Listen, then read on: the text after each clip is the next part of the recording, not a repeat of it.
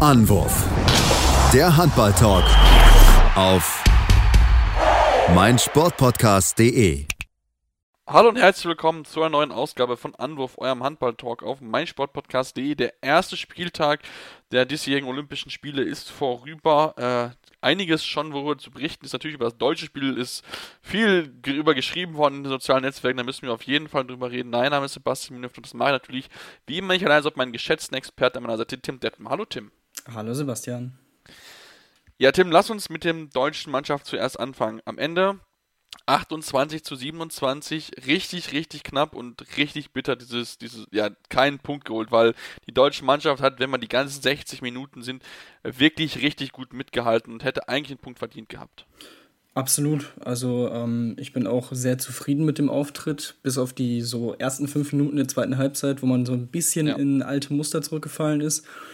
Ähm, fand ich, war das ein sehr, sehr gutes Spiel, ein sehr guter Auftritt und ich finde es auch, ähm, ja, unverdient, dass am Ende die Spanier gewonnen haben, die auch gut gespielt haben, ohne Frage. Also das darf man nicht außen vor lassen, die haben es auch wirklich gut gemacht. Aber auch natürlich, wir werden gleich nochmal genauer drauf eingehen, ähm, wie das Ganze dann zustande gekommen ist. Ist halt echt sehr, sehr bitter fürs deutsche Team, aber ich denke, man kann echt einiges Positives mitnehmen. Ähm, das nächste Spiel ist gegen Argentinien, das ist ein Pflichtsieg, da kann man sich noch weiter einspielen. Und ähm, deswegen bitter, ja, vor allem jetzt im ersten Moment noch, aber ähm, wie gesagt, einiges Positives auf jeden Fall mit rauszunehmen.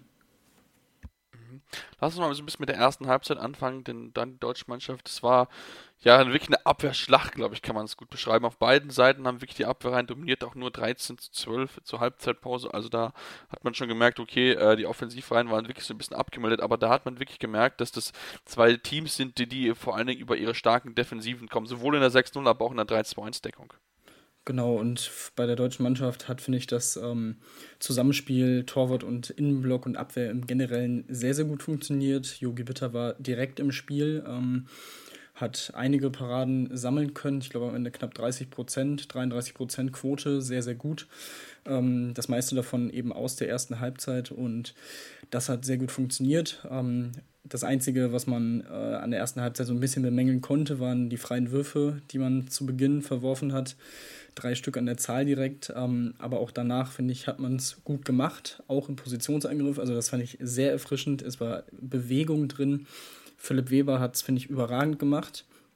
Ähm, Übersicht sowohl als auch ähm, die Zielstrebigkeit in seinen Aktionen, aggressiv ins 1 gegen 1 zu gehen, fand ich, konnte man nichts bemängeln. Ähm, deswegen fand ich es auch äh, am Ende etwas interessant, wie viel Spielzeit Juri Knorr bekommen hat. Ähm, aber auch der hat es, finde ich, vollkommen okay gemacht. Ähm, von daher, ähm, ja, das war schon, schon sehr, sehr gut. Aber auch die, die Spanier hatten hinten drin mit Perez de Vargas jemanden, der einige Bälle weggenommen hat und auch eben einige freie Bälle, ich glaube auch zwei oder drei, sieben Meter gehalten hat. Also ähm, ja, das war so ein bisschen der Knackpunkt in diesem gesamten Spiel. Immer mal wieder die freien Würfe, was man ja auch immer wieder zum Thema gemacht hat in der, in der Vergangenheit. Aber was halt positiv aufgefallen ist, das generelle Positionsspiel war deutlich verbessert, wie ich finde. Ähm, alle Spieler waren auch irgendwie drin im Spiel. Also auf der linken Seite Drucks und Kühn sehr gut in der Partie, auf der rechten Seite vor allem Weinhold sehr gut, Häfner war okay. Also ähm, ja, das, das hat die Mannschaft wirklich sehr, sehr gut hinbekommen. Ja, auf jeden Fall. Das hat sie, hat sie gut hinbekommen. Also ich muss auch sagen, auch dass der mir der Angriff eigentlich auch wirklich gut gefallen hat. Auch Paul Drucks, wie er sich immer wieder durchgetankt hat. Auch Steffen Weinhold wirklich sehr agil und was mir halt auch gut gefallen hat, was man teilweise in, den, in der zweiten Halbzeit so ein bisschen vernachlässigt hat, das war das Spiel über den Kreis, wo es wirklich auch gut funktioniert hat. Da hat man wirklich immer wieder Pekela oder auch Goller finden können. Also das war wirklich richtig, richtig gut und ähm, ja, das Einzige, du hast angesprochen, das Thema Fehlwürfe, freie Würfe, die so ein bisschen, ja, das das begleitet haben, das Spiel über, wenn ich mal angucke, von außen 0 von 3. Das ist natürlich angesichts eigentlich der Stärke der Spiele, die wir dort auf der Position haben, ähm, eigentlich viel zu wenig. Und das sind dann, dann auch natürlich solche Kleinigkeiten, Tim, die am Ende dafür ja über Sieg oder Niederlage entscheiden. Zudem noch zwei 10 Meter verworfen. Ähm, wobei ich sagen muss, dass ich fand, dass Uwe Gensheim dann in der entscheidenden Phase, wo er zwei wichtige 10 Meter hatte, sehr kühl reagiert hat, sehr gut die beiden reingesetzt hat. Das war schon sehr wichtig, nachdem er den ersten aufgeworfen hatte. Also ähm, da kann man ihm auch mal Lob aussprechen, der sonst immer viel kritisiert wird von uns. Absolut, ähm, das muss ich auch sagen, ähm, weil Schiller hatte ja die beiden verworfen, ähm, was ja auch sehr untypisch ist für ihn. Ähm, dementsprechend musste dann ähm, musste dann Gensheimer antreten und hat es dann, ja, wie, wie, du gesagt hast, wirklich sehr, sehr gut gemacht, sehr cool. War auch nicht so einfach für ihn. Er hat insgesamt knapp 22 Minuten Spielzeit bekommen. Ähm, also ja, relativ kalt dann in den Situationen auch aufs Spielfeld gekommen. Das musst du dann auch erstmal so machen. Bei Unentschieden oder einem Vor, ähm, das ist schon sehr, sehr gut und sehr wichtig gewesen. Ähm, von daher, ja, wie gesagt, bei ihm heute leider drei von außen äh, verworfen. Das, deswegen hatte er auch dann relativ schnell dann eine Pause, eine längere Pause. Und ähm, ja, es ist halt einfach bitter weil das zeigt ja, dass ähm, das Abräumen auch gut funktioniert hat, man sich die Räume für die Außen wirklich gut erarbeitet hat. Also das waren jetzt auch keine kleinen Winkel oder sowas. Also das waren wirklich gut herausgespielte Chancen für die Außen. Die müssen dann halt rein. Ähm, Timo Kastening 3 von 4, vollkommen okay. Ähm, hatte einen äh, Tempo-Gegenstoß verworfen, von daher, ähm, ja, das kann dann mal passieren. Ähm, aber ja, deswegen, wie gesagt, man kann sich einiges Positives rausziehen, vor allem das Spielerische ähm, war sehr positiv. Man muss dann in manchen Situationen halt noch, noch entschlossener den, äh, den Treffer suchen oder forcieren. Ähm, aber ansonsten wirklich war das trotz alledem, wie gesagt, irgendwie positiv. Deswegen ist es halt echt so bitter, dass man sich nicht am Ende mit wenigstens einem Punkt belohnen konnte. Aber naja, so ist das halt. Ja, so ist es halt. Da ist manchmal dann der Handball natürlich sehr, sehr hart, denn äh, da zählt es wirklich darauf, man kann am Ende dann sehen, ja, ob du dann ein Tor mehr oder weniger geworfen hast als dein Gegner. Lasst uns ein bisschen auf die ja, auf die Schlüsselphase eingehen. Hinten raus, wo es richtig hektisch geworden ist und dann es auch, naja, einige Pfiffe gab, sagen wir mal so, die nicht immer positiv aufgefasst wurden. Ähm, der mitentscheidende Pfiff dann aber kurz vor Schluss, ähm, wo es dann den, äh, ja, den, äh, Pfiff wegen Stürmerfoul gegeben hat. Da hätte man dann nochmal den, schnell den Ball gewonnen. Mit einem etwas clevereren Pass von Philipp Weber wäre da vielleicht so eine Chance drin gewesen mit dem Torwurf. So war es am Ende dann nur der direkte Freiwurf, der halt. Wir haben es gesehen, er geht, er kann reingehen, aber die Chancen sind halt sehr, sehr gering. Da muss wirklich dann schon alles passen.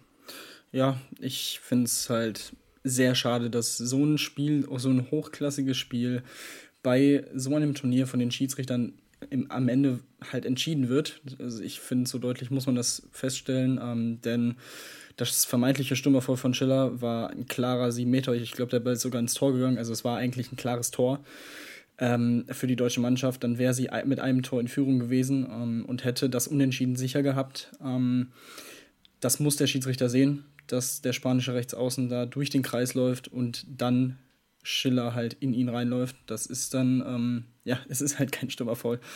Ähm, und er steht direkt davor. Das ist schon auf dem Niveau echt peinlich, dass er das nicht sieht.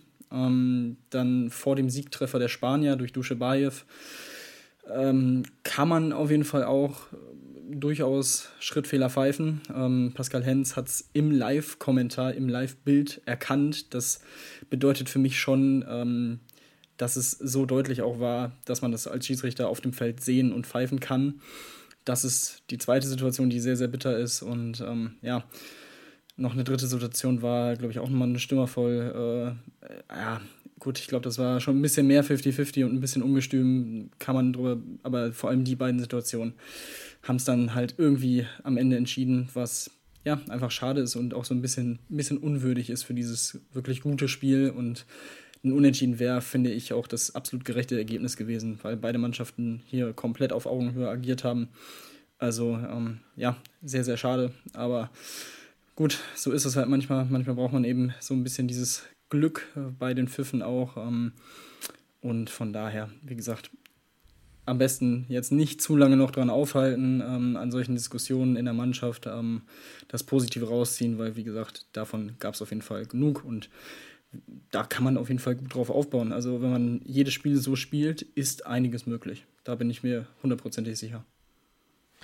Das, denke ich auch. Und ich meine, wir haben ja beide Spanien als durchaus Finalkandidaten getippt. Und ich meine, das ist auf jeden Fall das Positive, was man mitnehmen sollte ähm, zu den Situationen. Also wenn man rein das Foul bewertet von Schiller, dann ist es natürlich ein, ein Schimmerfoul. Ich glaube, da sind wir uns relativ einig. Aber wie gesagt, es ist halt, ich habe es mir auch jetzt nochmal noch zwei, dreimal angeschaut, äh, kommt wirklich halt einfach. Also ich glaube, der Schiedsrichter steht sogar da, also müsste es sogar eigentlich sogar sehen. Ähm, aber er sieht es halt nicht, dass der Spieler da wirklich aus dem, aus dem Kreis rauskommt.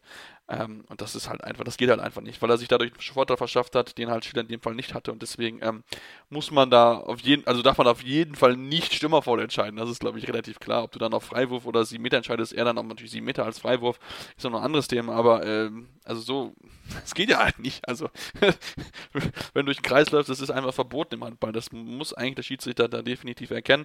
Ähm, und ja, es ist, es ist natürlich jetzt bitter für die deutsche Mannschaft. Ähm, lass uns vielleicht noch ein bisschen auf die Tote eingehen, denn du hast angesprochen, Yogi Bitter ein gutes Spiel gehabt. Ähm, dann kam Andy Wolf zwischenzeitlich rein, 1 von 8. Ist natürlich auch keine gute Quote, also hat uns auch in der entscheidenden Phase auch so ein bisschen, bisschen eine Torhüter-Position da gefehlt. Also das sind wirklich so, ja, so denkbare Kleinigkeiten, so kleine Schrauben, die aber in so einem engen Spiel dann wirklich, ja, greifen müssen, wie es zum Beispiel bei Bayern halt der Fall gewesen ist. Ja, das, ist, das steht außer Frage. Also, dass die Torhüterposition ähm, ja, mit einer der wichtigsten ist, ist, glaube ich, klar. Ähm, nur, also das Problem bei Bitter war, dass er eigentlich so in der Viertelstunde nach der Halbzeit auch selber wenige Bälle zu greifen ja. bekommen hat. Ähm, deswegen fand ich es auf jeden Fall gut und sogar gefühlt einen Ticken zu spät, dass äh, Wolf reingekommen ist. Aber ähm, ja, irgendwie hat er, ist er da nicht so ins Spiel gekommen. Das kennt man, finde ich, auch von Wolf. Also ich habe es ehrlich gesagt lieber, wenn Wolf anfängt, weil ähm, ich weiß nicht, er ist, glaube ich, so ein Torwart, der braucht dieses Gefühl, okay, ich bin jetzt sofort, ich werde sofort gebraucht, ich bin da. Ähm, deswegen weiß ich nicht, irgendwie ihn reinzubringen, weiß ich nicht, ob das so die richtige Strategie ist. Ähm, mal schauen, wie es jetzt beim nächsten Spiel ähm, gehandhabt wird ähm, gegen die Argentinier kann er sich natürlich ähm, im Normalfall äh, auch gut auszeichnen und ähm, das vielleicht nutzen. Aber ja, in der Phase natürlich bitter, vor allem wenn du halt, wie gesagt, Perez de Vargas in absoluter Topform hast auf der anderen Seite, ähm, der am Ende 11 Paraden, 29 Prozent, ein bisschen geringere Quote als bitter, aber äh, trotzdem wirklich auch mit sehr, sehr wichtigen Paraden wie wieder einmal. Von daher, ja, war das sicherlich auch ein Faktor, wobei da natürlich auch das äh, Zusammenspiel mit der Abwehr noch ein bisschen äh, besser hätte klappen können äh, in der entscheidenden Phase, aber es war halt auch sehr hektisch. Ähm, auch natürlich immer wieder zwei Minuten Strafen bei der deutschen Mannschaft. Das war auch ein kleineres Problem heute. Ähm, von daher, ich glaube, ja, kann das, kann das halt passieren. Also die deutsche Mannschaft vier Zeitstrafen, die Spanier zwei. Ähm, auch das natürlich am Ende so ein gewisser Unterschied, wenn du dann vier Minuten länger in Unterzahl spielst in so einem Spiel kann das auch die am Ende so ein bisschen das Genick brechen. Aber wie gesagt, die Mannschaft hat Moral bewiesen, ähm, eben nach dieser kurzen Phase, nach der Halbzeit, wo man auch äh, ein paar Tore hinten lag, sich wieder rangekämpft. Von daher, ja, alles, alles okay. Ja, äh, bin ich bei dir. Also wie gesagt, das war, das war schon gut. So ist es ja jetzt nicht. Also sie haben ja wirklich sich äh, relativ gut reingefallen und wirklich eine Top-Leistung einfach abgeliefert. Und ja, ist, ist wie gesagt ein bisschen schade. Mich hat es aber sehr, sehr positiv gestimmt. Und jetzt im Blick auf das nächste Spiel gegen Argentinien bin ich mir eigentlich relativ sicher, dass die deutsche Mannschaft damit viel Selbstvertrauen reingehen kann und ähm, ja, vielleicht ist wirklich sogar eine Medaille drin. Also nach diesem Auftritt, das lässt auf jeden Fall, Fall hoffen, äh, mit Blick auf die kommenden Spiele, dass man da wirklich mithalten kann. Natürlich klar, die Gegner sind schwer, so muss man jetzt auch nicht außer Acht lassen. Da warten noch einige Brocken auf die deutsche Mannschaft, aber mit der Leistung musst du dich vor, vor keinem verstecken und ich war auch wirklich sehr beeindruckt von der Offensive. Auch wenn da natürlich noch ein bisschen mehr gehen kann. Wurfquote von 61% ist schon gut. Kann man aber, wie gesagt, noch ein paar freie Dinge einfach besser machen und auch die Außenleiter noch ein bisschen besser einbinden, denn Uwe Genzer war de facto eigentlich der einzige Außen, der seine Würfe hatte. Ähm, also da muss man auch noch gerade über einen Timo Kasten, den kann man noch viel, viel mehr machen und auch in gewissen Situationen hat man nämlich auch dann versucht, zu schnell den Ball nach vorne zu werfen. Also der Pass zum Beispiel von Jogi Bitter, wo er mit Gewalt nach vorne werfen wollten, aber irgendwie nur Spanier drumherum stand und dann abgefangen wurde von Peret de Vargas, ist mir im Kopf oder auch einen Einwurf, der schnell nach vorne gehen sollte, der ebenfalls abgefangen wurde von Spanier, da über die ganzen äh, ganzen äh, Feld, Feld gespült werden sollte. Solche Dinge gehen halt einfach nicht. Und da müssen die Jungs noch ein bisschen cooler bleiben. Und dann denke ich schon, dass das Team auf jeden Fall das Potenzial hat, hier in weit nach vorne zu kommen. Und Ja, vielleicht reicht es sogar dann für eine, Final für eine Medaille. Mal gucken, ich bin da sehr, sehr gespannt drauf. Machen jetzt eine kurze Pause und kommen dann gleich zurück und bestellen natürlich dann noch mit anderen Spielen, bleiben in der Gruppe, da gab es auch noch einiges zu berichten ähm, und über eine fast Überraschung müssen wir auch noch definitiv reden. Also bleibt dran, hier bei Anruf am Handball Talk auf meinsportpodcast.de. Schatz, ich bin neu verliebt. Was? Da drüben. Das ist er. Aber das ist ein Auto. Ja, eben. Mit ihm habe ich alles richtig gemacht. Wunschauto einfach kaufen, verkaufen oder leasen. Bei Autoscout24. Alles richtig gemacht. Vernimmt sich, was man will. Dann wilde Gerüchte entstanden. Fast nichts davon stimmt. Tatort Sport. Wenn Sporthelden zu Tätern oder Opfern werden, ermittelt Malte Asmus auf meinsportpodcast.de. Folge dem True Crime Podcast, denn manchmal ist Sport tatsächlich Mord. Nicht nur für Sportfans. Ja, und jetzt wollen wir uns mit den entsprechend anderen Begegnungen des heutigen Tages beschäftigen. Wir nehmen um 14 Uhr auf, das heißt, das letzte Spiel, was am heutigen Tage noch ansteht, können wir dann leider nicht mehr mit denen auch dann besprechen, da ich schon um 16 Uhr wieder arbeiten muss und das würde einfach zeitlich nicht reinpassen. Ähm, aber ich denke mal, Dänemark-Japan sollte eigentlich ein klares, klarer Sieg für Dänemark werden, auch wenn wir natürlich gesehen haben, dass Japan durchaus überraschen kann bei der letzten WM. Ähm, lass uns mit dem ersten Spiel des Tages anfangen, Tim, Norwegen gegen Brasilien am Ende 27 zu 24 für Norwegen. Ähm, dank mal wieder ins überragende Tor von Bergerud. 36% Quote, 12 Paraden. Richtig, richtig stark. Ja, und definitiv äh, der entscheidende Faktor in diesem Spiel. Denn die Norweger ähm, haben sich lange Zeit wirklich schwer getan gegen die Brasilianer. Also das war, finde ich, vor allem in, den, in der ersten Halbzeit sehr, sehr gut von, von Brasilien gemacht. Ähm, die norwegische Abwehr hatte wirklich keinen Zugriff auf die Würfe aus der Distanz der Brasilianer, ähm, lag nach einer Viertelstunde 2 zu 6 hinten. Also ähm, ja, das war schon echt überraschend, wie schwach die Norweger da in der Anfangsphase waren und vor allem wie stark die Brasilianer waren. Also wenn man nur wenige Wochen zurückblickt auf das Drei-Nationen-Turnier äh, in Deutschland gegen äh, Deutschland und Ägypten, da waren sie ganz, ganz klar die schlechteste Mannschaft des Turniers und nicht gut und nicht annähernd so gut wie vor fünf Jahren bei Olympia oder auch bei den letzten Turnieren. Also deswegen war das schon sehr, sehr überraschend. Ähm, aber ja, kurz vor der Pause kamen die Norweger dann immer besser rein. Ähm, vor allem die 1-1-Situation haben sie dann besser nutzen können, dadurch Zeitstrafen forciert und sind dementsprechend dann wieder rangekommen. Und vor allem dann nach der Pause 4 zu 1 Lauf zum Start. Ähm, der hat das dann so ein bisschen in die Bahn gelenkt. Vor allem Magnus Röth finde ich in der Phase sehr, sehr gut. Ähm, auch hier in den 1-1-Situationen unfassbar schnell, agil und aggressiv rein in die Lücken. Und ja, die Brasilianer dann mit ein bisschen zu vielen technischen Fehlern, Ballverlusten und dann eben noch der Faktor Bergerüt. Da hat dann alles gepasst in der zweiten Halbzeit für die Norweger und deswegen am Ende durchaus auch äh, souverän nach Hause geschaukelt und durchaus verdient gewonnen. So ein Auftakt in ein Turnier ist natürlich immer schwierig. Ähm, und von daher, ich glaube, die Norweger sind da jetzt einfach froh, dass sie da die zwei Punkte mitgenommen haben. Ähm, auch hier einige Sachen, auf denen man aufbauen kann.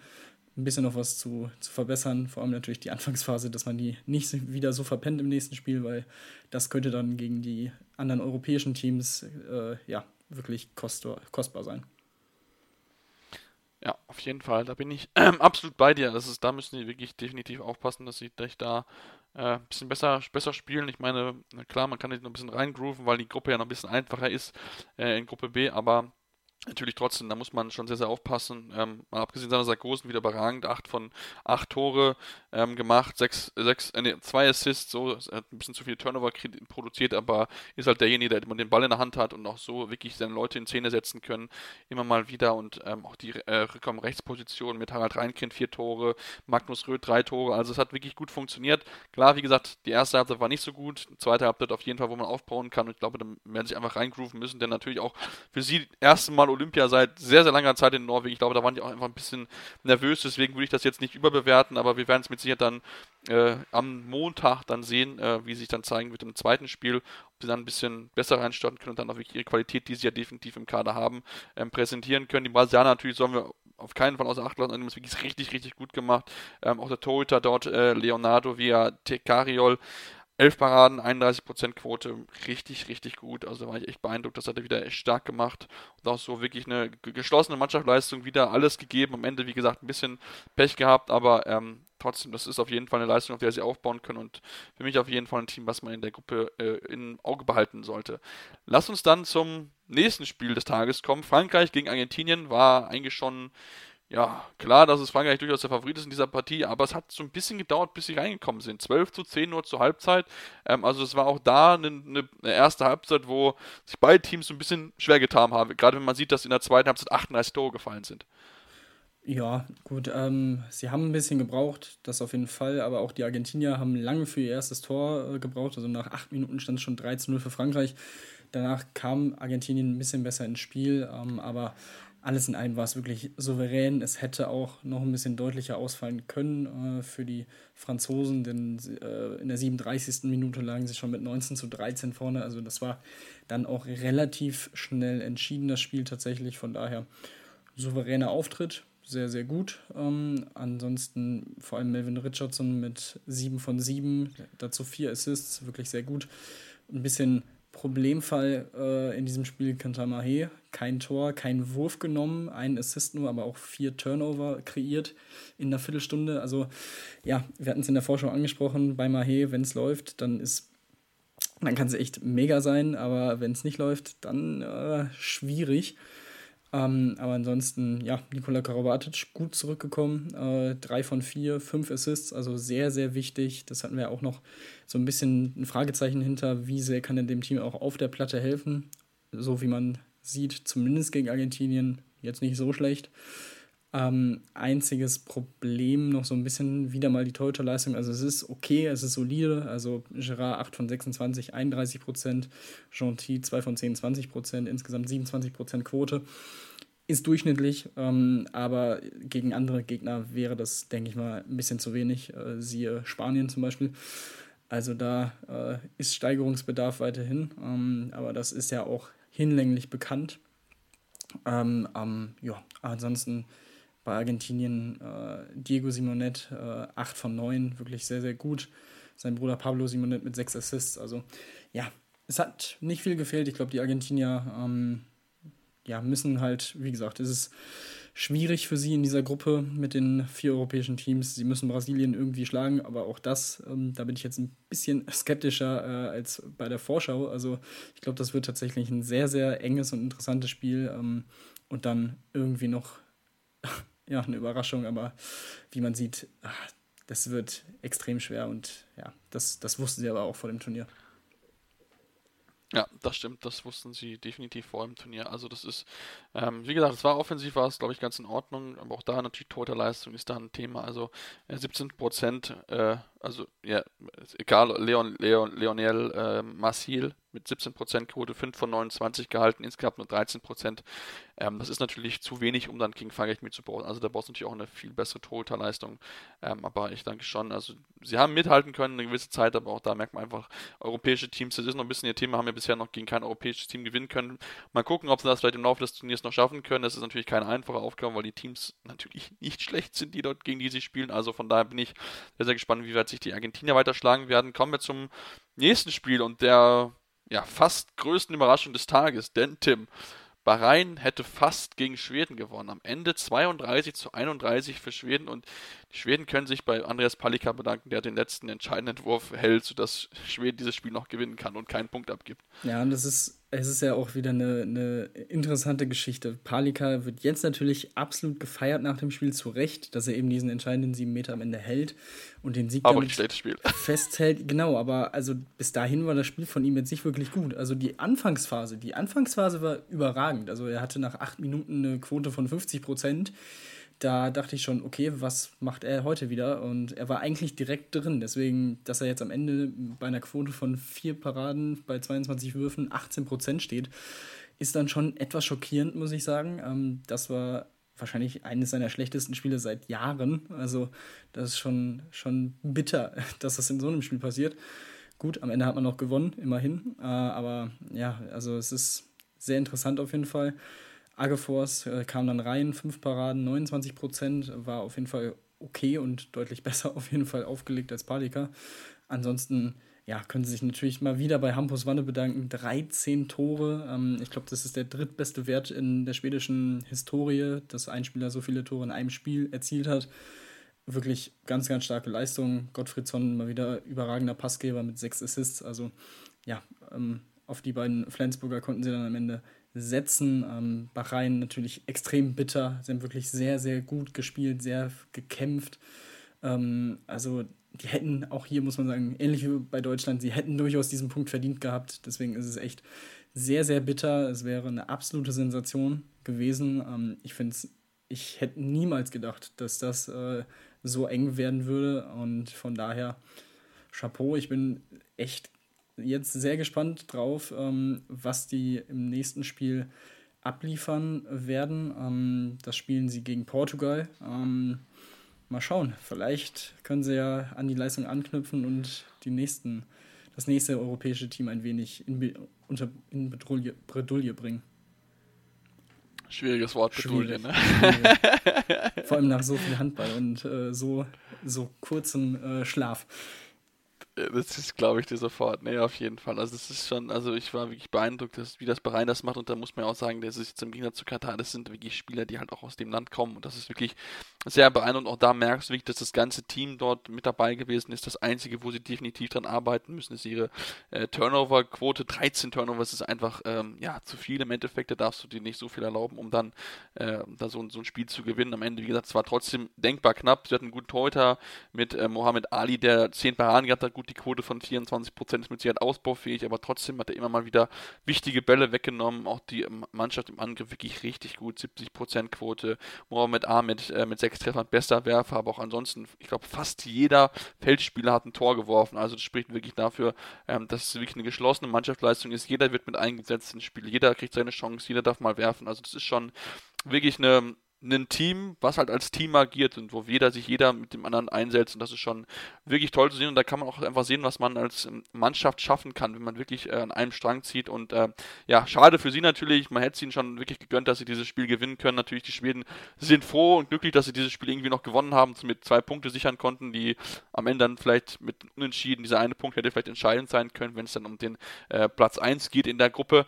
Ähm, und dann lass uns dem zum letzten Spiel vor, also mit Ende unserer Aufnahme Aufnahme, beziehungsweise ähm, besprechen, bevor unsere Aufnahme zu Ende geht. Portugal gegen Ägypten am Ende 37 zu 31. Und wenn ich ehrlich bin, Tim, das Ergebnis ist eigentlich viel zu deutlich, denn es war eigentlich drei Viertel, also 45 Minuten lang ein Spiel auf Augenhöhe. Ja, und es war wirklich ein unfassbar schönes Spiel, um es zu schauen. Also es hat richtig Spaß gemacht. Ähm, es war wirklich von, von Beginn an absolut hohes Tempo drin in diesem Spiel. Also nach 15 Minuten stand es 7 zu 8, also pro Minute ein Tor. Also das war schon, schon ordentlich. Ähm, früh zu erkennen, dieses äh, Rückraum-Kreis-Zusammenspiel bei Portugal wirklich so gut wie erwartet, in der ersten Halbzeit zumindest. Ähm, in der zweiten Halbzeit haben sich die Ägypter da ein bisschen besser drauf einstellen können. Ähm, ansonsten Torhüter, die ägyptischen Torhüter, beide sehr, sehr stark am Ende. Also Hendavi war sehr früh im Spiel, dann kam sein Vertreter rein in dieser entscheidenden Phase am Ende, El Taya, und nimmt einige Freie weg der, von der 45. bis zur 51, äh, 45. bis zur 51. Minute, ähm, wo die Ägypter dann am Ende wegziehen können. Also das war insgesamt ein sehr interessantes Spiel. Ähm, faszinierend fand ich tatsächlich auch den Rückraum der Portugiesen, diese Wurfkraft, die äh, vor allem Rui Silva, André Gomes und äh, Joao Ferraz hatten, das war echt atemberaubend. Also das, da waren teilweise Würfe. Eieiei. Also da hast du, die hast du wirklich gehört. Also das war stark, das war sehr, sehr schön. Ähm, aber ja, am Ende die Ägypter, es wurde so deutlich, weil am Ende natürlich die Portugiesen auch so ein bisschen, ja, ein paar Verzweiflungswürfe drin hatten. Ähm, um halt nochmal irgendwie zu versuchen, da irgendwas zu reißen. Deswegen am Ende dieses äh, 37 zu 31. Ich finde es auch definitiv zu deutlich, aber ja, so ist es nun mal. Äh, in der entscheidenden Phase waren die Ägypter in Überzahl, konnten das dann ausnutzen. Dann hat das 7 gegen 6 bei Portugal auch ein, zwei Angriffe nicht gut funktioniert. Ähm, und das äh, waren dann die entscheidenden Faktoren für diese am Ende doch deutliche Niederlage vom Ergebnis her. Auf jeden Fall. Und ich meine, die, die Portugiesen bauen auch auf jeden Fall beim nächsten Spiel eine bessere Torhüterleistung. 16% nur, also sieben Bälle nur gehalten. Das ist, das ist zu wenig, um dann wirklich dann auch äh, ja, ein Duell auf Augenhöhe zu gewinnen. Also man hat es ja gesehen bei den Ägyptern, ähm, wo der Torhüter in den entscheidenden Phasen dann da gewesen ist und genau diese Unterstützung hatten halt die Portugiesen nicht. Klar, natürlich waren auch einige Freie mit dabei, wo es natürlich auch echt schwierig ist als Torhüter, dann die Bälle wegzunehmen, aber trotzdem müssen sie da noch daran arbeiten, dass sie da ja eine bessere Torhüterleistung haben. Da müssen sind Umberto Gomez und Gustavo Cap Capdeville äh, auf jeden Fall gefordert, bessere Leistungen im nächsten Spiel zu zeigen, wenn sie dafür sorgen wollen, dass ja, ihr Team dann natürlich auch möglichst äh, weit kommt, denn man hat ja große Ziele, man möchte ja ähm, für Alfredo Quintana was erreichen. Das ist jetzt natürlich mit der Niederlage ein bisschen schwieriger geworden, weil natürlich jetzt die Ausgangsposition nicht einfacher wird mit Blick auf die aufs Viertelfinale. Ähm, aber ich denke trotzdem, dass wir die portugiesische Mannschaft auf keinen Fall unterschätzen sollten und ich meine, sie haben es ja schon bewiesen, sie sind wirklich ähm, ein Team, was immer auf der Rechnung zu sein ist und wenn dieser Rückraum weiterhin so viel Spaß macht, dann also das ist schon richtig, richtig gut. Ja, vor allem, also es ist jetzt auch keine Schande für Portugal gegen Ägypten nee, zu verlieren. Auf keinen Fall. Ähm, von daher, also es waren wirklich zwei Mannschaften auch auf Augenhöhe. Ähm, am Ende hat es dann halt auch so ein bisschen, wie gesagt, die portugiesische Taktik äh, das ausgelöst, dass es eben dann am Ende doch ein bisschen deutlicher wurde. Aber wie gesagt, auch hier war da schon echt wieder einiges sehr Schönes, ähm, auf, de, auf dem man aufbauen kann. Und, und ich bin immer noch der Meinung, dass sie Japan und Bahrain hinter sich lassen können bis müssen. Ähm, von daher sieht man darf sie nicht unterschätzen, das auf keinen Fall. Aber trotzdem, also ich glaube, das ist schon äh, eine ganz gute Basis, auf der die Portugiesen da weiter aufbauen können. Wie gesagt, das nächste Spiel gegen Bahrain. Wenn sie das gewinnen, können sie vielleicht auch so ein bisschen den Flow dann wiederfinden. Ähm, und dann mache ich mir da zumindest momentan noch keine Sorgen, dass das irgendwie dann doch in einem Vorrunden ausmünden könnte. Wie gesagt, ähm, ja, ich glaube, das, das schaffen die schon. Das, das denke ich auch. Also da habe ich auch Vertrauen in das Team. Das ist wirklich richtig, richtig gut. Und ich meine, gegen das Team, was ja im Viertelfinale der WM gestanden ist und fast ins Halbfinale geschafft hatte, also gegen das Team kann man auch auf jeden Fall mal verlieren. So ist es ja definitiv jetzt nicht. Ähm, ja, damit sind wir am Ende unserer heutigen Ausgabe. Ich hoffe, es hat euch gefallen. Wenn es euch gefallen hat, natürlich gerne mal eine Rezension lassen bei iTunes. Am liebsten natürlich 5 Sterne, aber auch gerne eine konstruktive Kritik. Was können wir besser machen? Woran können wir arbeiten?